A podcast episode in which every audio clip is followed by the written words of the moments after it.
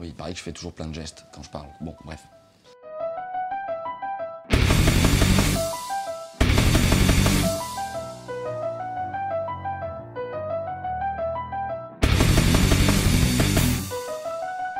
Eh, salut, c'est Siro.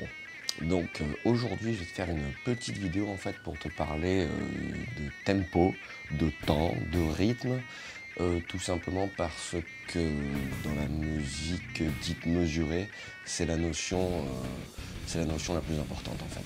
Alors ouais, je précise la musique qui est mesurée à la différence de par exemple, je sais pas moi, certains palos dans le flamenco, taranta, minera, rondenia, ou certaines musiques en fait d'orchestre où on suit le chef d'orchestre, mais où il peut y avoir vraiment du flottement au niveau du tempo. La soléa aussi, mais la soléa c'est un peu particulier parce qu'il y a quand même cette mesure de, 12 temps ou 4 euh, mesures de 3 temps en fait, euh, mais c'est assez flexible, on peut jouer quand même pas mal euh, avec l'interprétation.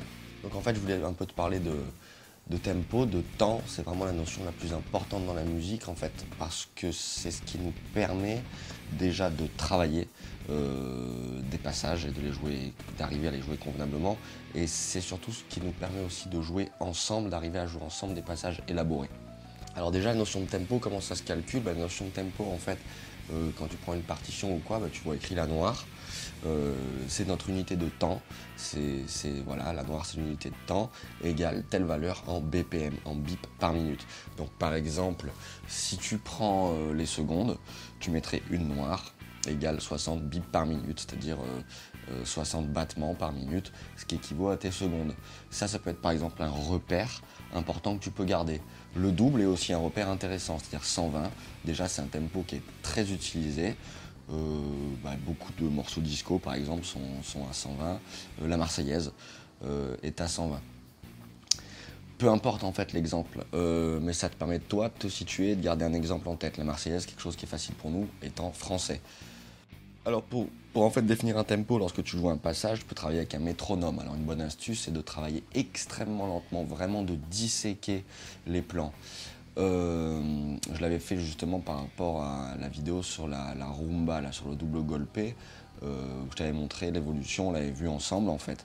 Euh, et, voilà, j'étais vraiment, vraiment resté quelques jours en mode dissection. Je sentais que je pouvais accélérer un peu, mais je restais vraiment, vraiment lentement pour habituer la mécanique et pour penser vraiment convenablement mon passage dans les temps. Il faut savoir que les tempos lents, en fait, c'est plus difficile à jouer que les tempos rapides.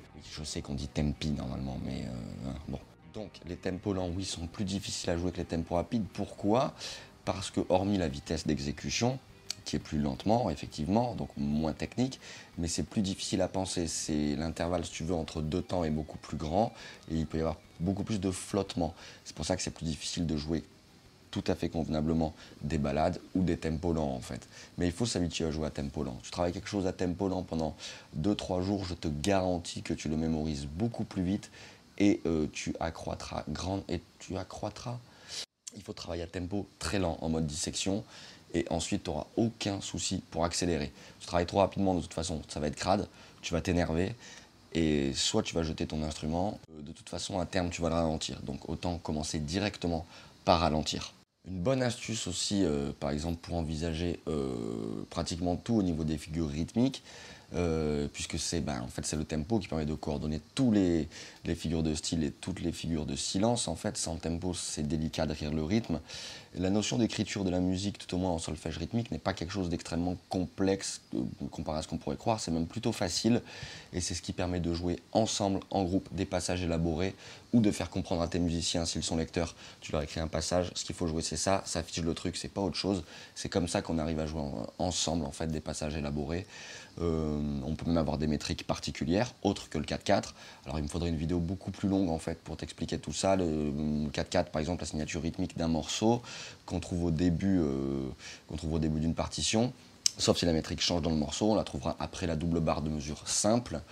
Euh, je pourrais t'expliquer le numérateur et le dénominateur, mais il faudrait beaucoup de temps. Alors je développerai peut-être tous ces concepts-là dans une formation beaucoup plus poussée. Bref, si tu veux voir ce qui est un petit peu autre chose que du 4-4, le 4-4 c'est la, notion rythmique la plus répandue euh, lorsque tu comptes 4 temps par mesure.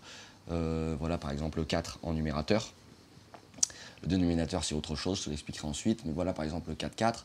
Si tu veux avoir un peu un regard sur euh, des mesures plus élaborées, tu le trouves dans le rock ou le métal progressif, ou dans la musique de Frank Zappa, par exemple. Alors, Frank Zappa, on peut y revenir sur bien, bien des aspects. Euh, l'aspect subversif, c'est sûr, l'aspect rythmique, l'aspect harmonique, bref. Là, ça fait vraiment partie des artistes, euh, des génies même. Si tu bosses sa musique, tu bosses à peu près tout, en fait. C'est très, très enrichissant. J'expliquais tout à l'heure par rapport à la Solea que là, en fait, il y a quand même les mesures, mais on peut jouer avec, euh, on peut les assouplir, les accélérer, ce qui renforce en fait l'interprétation, la sensibilité du morceau. C'est ce qu'on trouve aussi dans les musiques orchestrées bien souvent.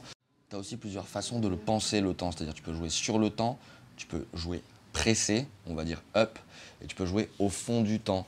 On va jouer au fond du temps dans les musiques euh, rock, metal, souvent pour alourdir un passage. On va jouer up pour renforcer un groove, par exemple, dans une musique plutôt funk, c'est-à-dire on va presser le temps. Imagine le temps, il est là.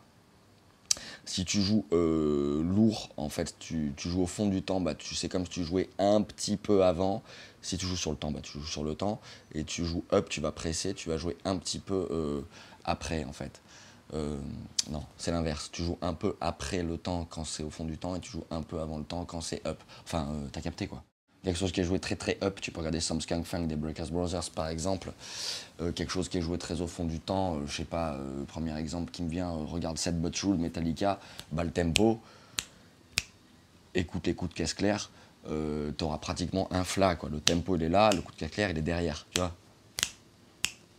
Et après, en développant encore plus, euh, je t'en parlais vite fait tout à l'heure, on a aussi accès donc aux mesures euh, asymétriques, mesures impaires, mesures composées. Euh, alors ça, c'est un côté assez sympa. Ça peut donner un effet un peu plus surprenant que tout en 4-4. bien sûr, utilisé avec parcimonie, sinon ça peut être un peu pénible ou euh, perdre un peu en âme, quoi. La musique, c'est un peu scolaire. Mais euh, voilà, si tu veux créer un effet de on rate une marche ou, un truc qui, voilà, qui se casse un peu la gueule ou, c'est un peu différent dans l'interprétation, bah, tu, peux justement avoir des mesures impaires. 7, 8, 19, 16, 21, 16. On trouve même parfois des mesures, euh, des mesures comme ça, un peu différentes, dans des, morceaux même connus, populaires. Prends Money de Pink Floyd. Euh, on a une mesure à 4 temps et une mesure à 3 temps derrière, ou une grande mesure de 7 temps. Souvent, une grande mesure impaire, en fait, est à disséquer en plusieurs petits euh, patterns, motifs. Avec un peu d'exercice, tu y arrives assez facilement. Donc tout ça, en fait, je vais le développer dans, un atelier formation concernant bah, le rythme, le tempo, les figures rythmiques. Euh, voilà, tout ce qu'on peut développer avec ça, c'est d'un apport considérable. Euh, et je trouve qu'on n'en parle pas des masses. Alors là, on m'a suggéré l'idée, donc je trouvais que c'était une très bonne idée. Euh, et d'autant que c'est vraiment la notion la plus importante en musique, quoi, le tempo. Euh, en fait, pour synthétiser, à partir du moment où tu joues quelque chose en place, ou un groupe joue en place, ou un artiste joue en place, il est euh, irréprochable. Bien sûr, après, il y a d'autres aspects, harmoniques, mélodiques, etc. Mais déjà, la notion de rythme, la notion de tempo est quelque chose d'extrêmement euh, important. Et, comment dire, c'est une notion aussi qui est, capitale lorsqu'on veut faire de la musique, et surtout lorsqu'on veut faire de la musique avec des gens, lorsqu'on veut jouer ensemble. Voilà, donc je développerai tout ça parce que je me rends compte qu'il y, a vraiment, vraiment, Je me rends compte en fait en faisant la vidéo là qu'il y a beaucoup, beaucoup, beaucoup de choses à développer. Là, c'est juste un petit aperçu, je développerai ça largement. Euh, il y a énormément de choses à dire. J'essaierai de pas faire une vidéo de 5 heures. Il y a énormément de choses à dire sur tout ce qui est tempo, rythme, figure rythmique, voilà, signature rythmique, euh, travailler sur la métrique d'un morceau, comprendre le numérateur, les dénominateurs, comment on construit tout ça, comment on travaille avec le métronome, comment travailler un exercice, comment accélérer, comment travailler aussi éventuellement des styles non mesurés. Euh, voilà, bref, c'est hyper, hyper vaste. Et là, une toute petite vidéo, ça suffirait pas, donc je le développerai davantage. Et voilà donc déjà un petit aspect euh, concernant le tempo et tout ce qu'on peut, tout ce qu'on peut en dire. Quant à moi, je te dis bye bye et à très très bientôt. Bye.